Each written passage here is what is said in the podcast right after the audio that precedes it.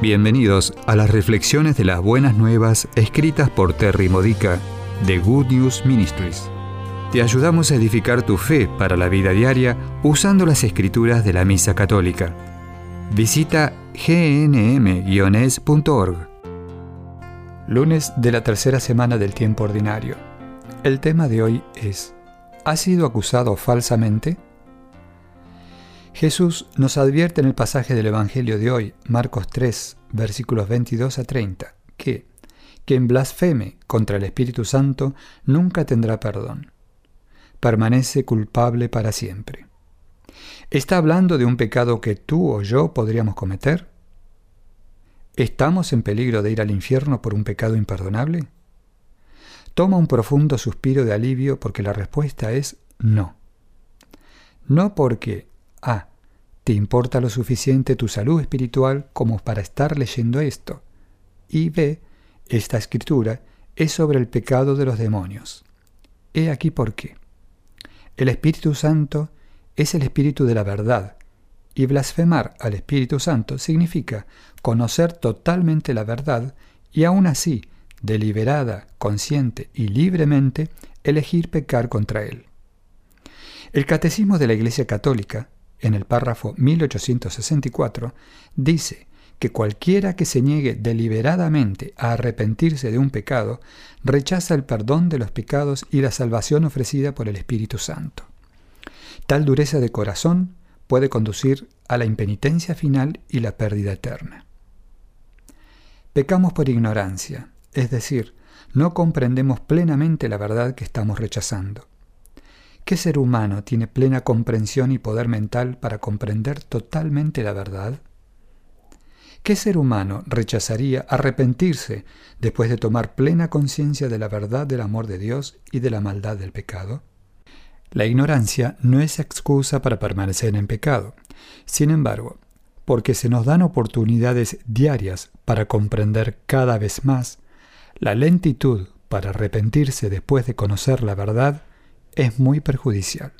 Podemos elegir ser purificados de nuestras tendencias pecaminosas ahora y entrar más plenamente en el reino de Dios en la tierra, o elegiremos el purgatorio con mucho gusto en el momento de la muerte, cuando, como dijo San Pablo, finalmente sabremos la verdad plenamente. Ver 1 Corintios capítulo 13 versículo 12. No pretendo decir que nadie va al infierno, porque hay personas que prefieren elegir libremente el mal, pero piensa en la definición de pecado de la Iglesia. Elegir deliberadamente, es decir, sabiéndolo y deseándolo, algo gravemente contrario a la ley divina, es cometer un pecado mortal. Catecismo, párrafo 1874. Los ángeles fueron creados con una comprensión completa de la verdad. Algunos de ellos tomaron la decisión permanente de vivir alejados de Dios, totalmente conscientes de lo que estaban abandonando para ser sus propios dioses. Estos son los ángeles caídos y para ellos no hay redención. Jesús menciona su pecado eterno como respuesta a la acusación de que él estaba poseído por un espíritu impuro, Belcebú. La acusación era absurda, no sólo porque Jesús era Dios, sino porque estaba, como hombre, lleno de confianza en la verdad de Dios, a diferencia del resto de nosotros, los seres humanos, cuya comprensión de la verdad ha sido falseada por la baja autoestima, enseñanzas incorrectas, preparación insuficiente desde niño y otras desventajas en nuestro conocimiento. Yo sospecho que cuando la gente acusó a Jesús de trabajar para Satanás, él lo encontró absurdamente gracioso. Cuando somos acusados falsamente, deberíamos manejarlo con el mismo buen humor. Yo he sido acusada de ser una bruja, una hechicera, adoradora de la naturaleza, bruja, invocadora de diosas. La razón por esta acusación estaba guiando a las personas fuera del ocultismo, a través de mi libro Venciendo el poder del oculto, y a alguien no le gustó. La acusación era tan ridícula que era para reírse. ¿Puedes ver la ridiculez de las falsas acusaciones hechas en contra tuyo? Si no son ridículas, es hora de ir al sacramento de la confesión. Pero si son ridículas, ríete y sigue con tu vida. Esta ha sido una reflexión de las buenas nuevas de Good News Ministries. gnm-es.org.